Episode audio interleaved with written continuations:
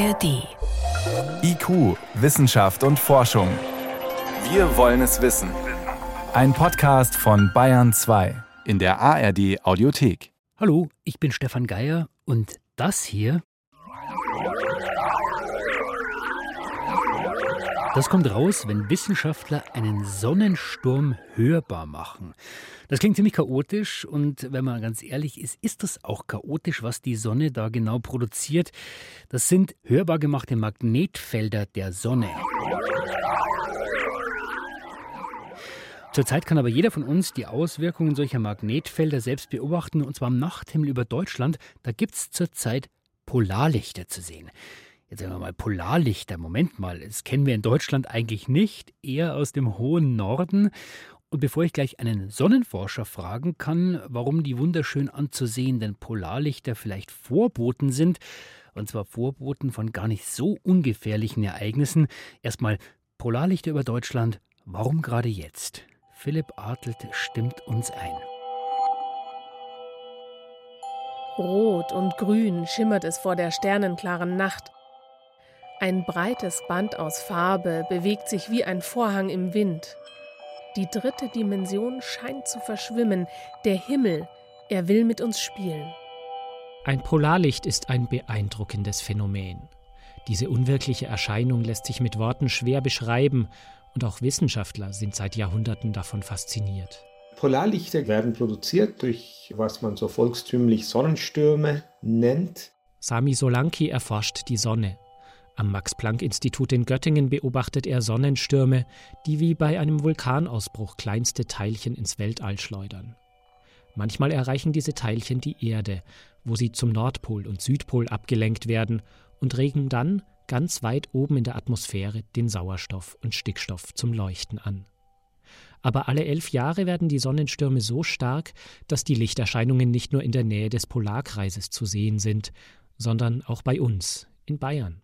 Dieser Zyklus der Sonnenaktivität wird verursacht durch das Magnetfeld der Sonne, das sich umpolt alle elf Jahre. Das ist wie wenn der Nord- und Südpol der Erde sich alle elf Jahre austauschen. Das passiert auf der Sonne tatsächlich. Und zwischendurch hat man ein sehr komplexes Feld. Und dann ist die Sonne auch sehr viel aktiver. Die Polarlichter sind der schöne Teil dieser Geschichte.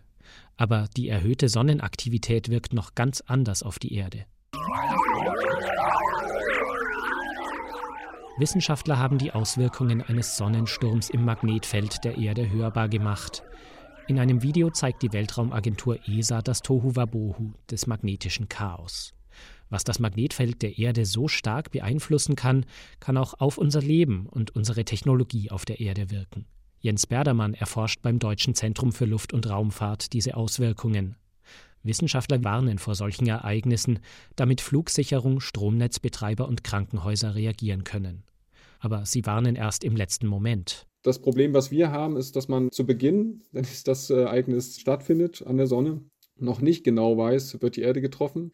Und es gibt einen Punkt zwischen Erde und Sonne, da gibt es den Discover-Satelliten, Deep Space Climate Observatory.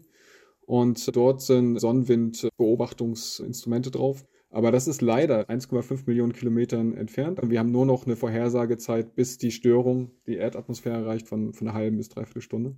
Erst vor ein paar Tagen habe es eine Warnung gegeben. Am Ende hat der Sonnensturm die Erdatmosphäre aber kaum erreicht. Da ist es also nochmal gut gegangen, aber was könnte uns erwarten bei den Sonnenstürmen in Zukunft? Das kann ich Professor Hardy Peter fragen. Er erforscht die Sonne seit vielen, vielen Jahren, inzwischen am Max-Planck-Institut für Sonnensystemforschung in Göttingen. Hallo, Herr Peter. Hallo. Wie ist es bei Ihnen? Überwiegt die Faszination über die Schönheit der Polarlichter oder sehen Sie das sofort mit der Brille des Wissenschaftlers?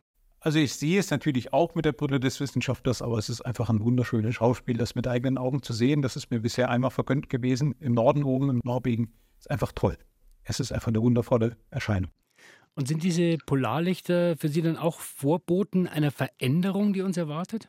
Ja, in gewisser Weise natürlich schon, aber eine Veränderung, die natürlich erwartbar ist, weil es einen sogenannten Aktivitätszyklus der Sonne gibt. Der geht ungefähr über elf Jahre. Das heißt, alle elf Jahre ist die Sonne, wie wird das denn, besonders aktiv. dann sieht man besonders viele dunkle Flecken auf der Sonne. Das sind Konzentrationen von sehr starkem Magnetfeld.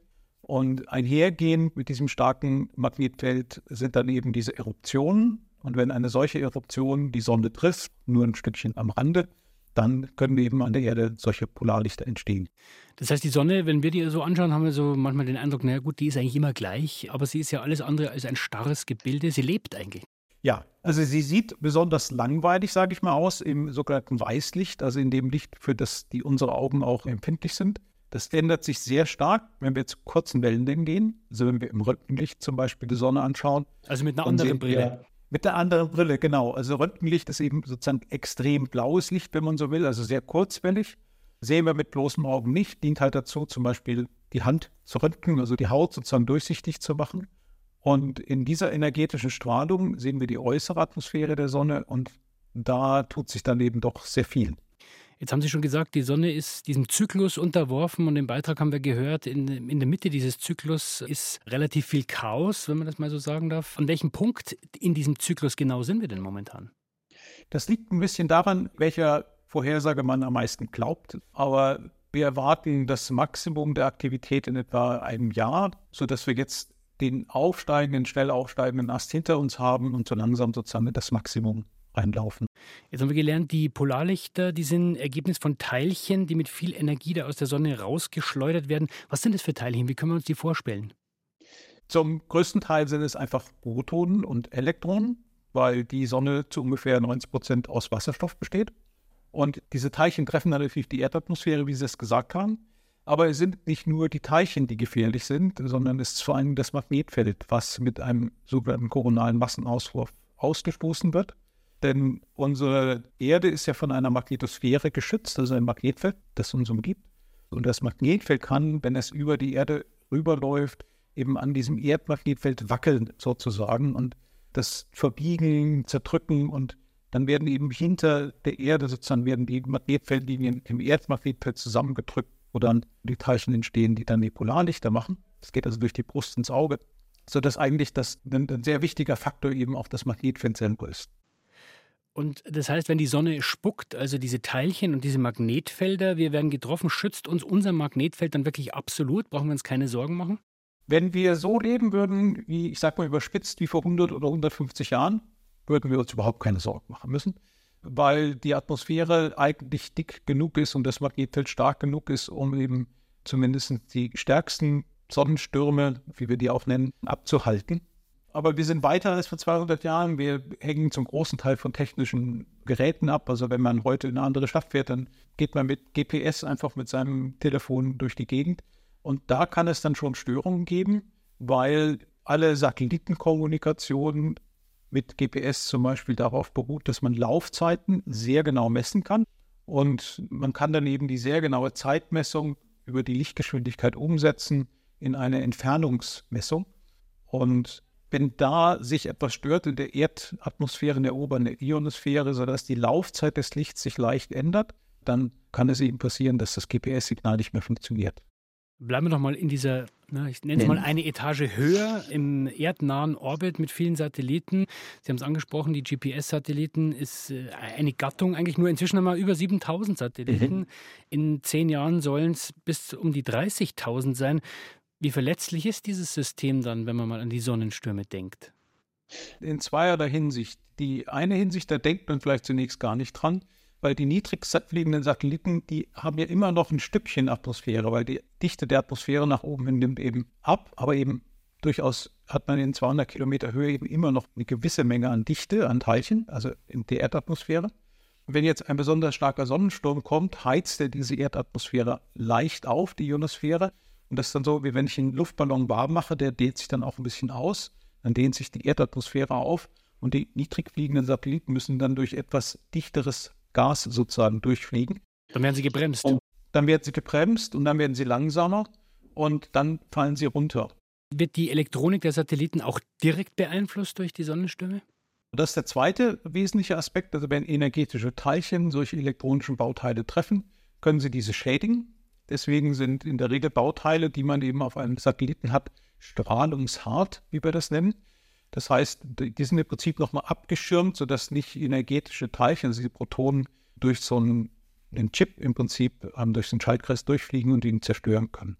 Das heißt, wenn wir nicht angreifbar sein wollen, aber den erdnahen Orbit zupflastern mit Satelliten, müssen wir die Satelliten komplett anders bauen? Anders bauen ist natürlich ein Problem. Also man kann natürlich versuchen, sich, oder das wird natürlich auch gemacht, eben die entsprechenden Bauteile, wie ich das nannte, eben strahlungshart zu machen. Das heißt, die werden eben redundant entweder ausgelegt, dass wenn ein Bauteil ausfällt, dann übernimmt das andere Bauteil. Oder aber, dass man einfach sie, sie so baut, dass eben kleine Abschirmschichten sozusagen mit, mit drin sind in den Chips, sodass dass sie eben dem Bombardement sozusagen der energetischen Teilchen besser widerstehen können. So viel also zur Technik. Jetzt haben wir auch bemannte Raumfahrt. Wir haben zwei Raumstationen, die da rumfliegen. Da sind Menschen drin. Es sollen bald wieder Menschen zum Mond fliegen. Wie groß ist die Gefahr für die? Die ist durchaus da. Also es gibt ein berühmtes Beispiel, das war im August, glaube ich, 1972, zwischen zwei, den letzten beiden Apollo-Missionen zum Mond. Dort gab es einen relativ großen Sonnensturm dann eben genau zwischen diesen beiden Missionen. Und es ist nicht so ganz klar, was passiert wäre den Astronauten, aber Sie hätten sicherlich eine zumindest milde Form von Strahlungskrankheit, wie man das auch nach Atombombenexplosionen oder Atombombentests eben kennt. Ähm, jetzt nicht so, dass man direkt von stirbt, aber man, es wird dann, dann vielleicht übel, es wird dann schlecht. Ähm, man muss aufpassen, dass man nicht zu viel Dosis abbekommt, weil das eben natürlich ähm, Krebserfolge haben kann. Und das sind natürlich Folgen, die man zum Beispiel bei dem Flug zum Mond noch kontrollieren kann. Da ist man nur ein paar Tage unterwegs. Aber wenn ich zum Beispiel jetzt zum Mars fliege, fliege ich ungefähr ein Dreivierteljahr im Prinzip durch den freien Weltraum und kann mich nur dadurch schützen, dass ich eben eine ganz dünne Aluminiumhülle um mich herum habe im, von meinem Raumfahrzeug und die schirmt eben nur bedingt gut ab. Also da ist dann die Gefahr bei solchen langen Weltraumflügen dann doch sehr hoch. Was kann denn die Wissenschaft dazu beitragen, Herr Peter, um die Gefahr klein zu halten? Also wie genau ist eine Frühwarnung möglich? Frühwarnung ist bisher sehr schwer. Das liegt letztlich auch ähnlich wie bei der Wettervorhersage daran, dass wir die Randbedingungen, sage ich mal so, nicht so gut kennen. Also der größte Fortschritt bei der Wettervorhersage waren gar nicht unbedingt die ganz tollen Computermodelle, die wir heute machen können. Die sind natürlich auch wichtig. Aber was mindestens genauso wichtig oder noch wichtiger war, sind extrem gute Messungen des aktuellen Wetters, um dann eben das Wetter vorherzusagen.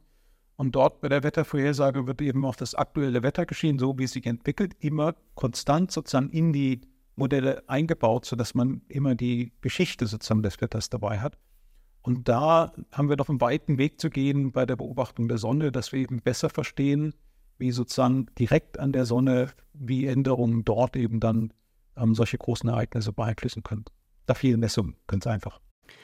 Polarlichter sind Boten der Sonne. Wie verletzlich sind wir eigentlich auf der Erde und im erdnahen Weltraum, wenn es um Sonnenstürme geht? Und wie gut hat man dieses Phänomen schon verstanden, um frühzeitig auch warnen zu können? Das waren Hintergründe von Hardy Peter. Er ist Sonnenforscher am Max-Planck-Institut für Sonnensystemforschung in Göttingen. Herr Peter, ich danke Ihnen vielmals, dass Sie uns mitgenommen haben in diese Welt. Ja, ich bedanke mich ganz herzlich für die Einladung. Und noch mehr zum Thema Sonnenstürme und Polarlichter gibt es wie immer in den Shownotes. Und da packen wir euch auch einen Link rein, wo ihr mal nachschauen könnt, wo man vielleicht ganz gute Chancen hat, Polarlichter in 2024 zu beobachten. Für heute war es das vom IQ-Team. Tschüss, sagt Stefan Geier.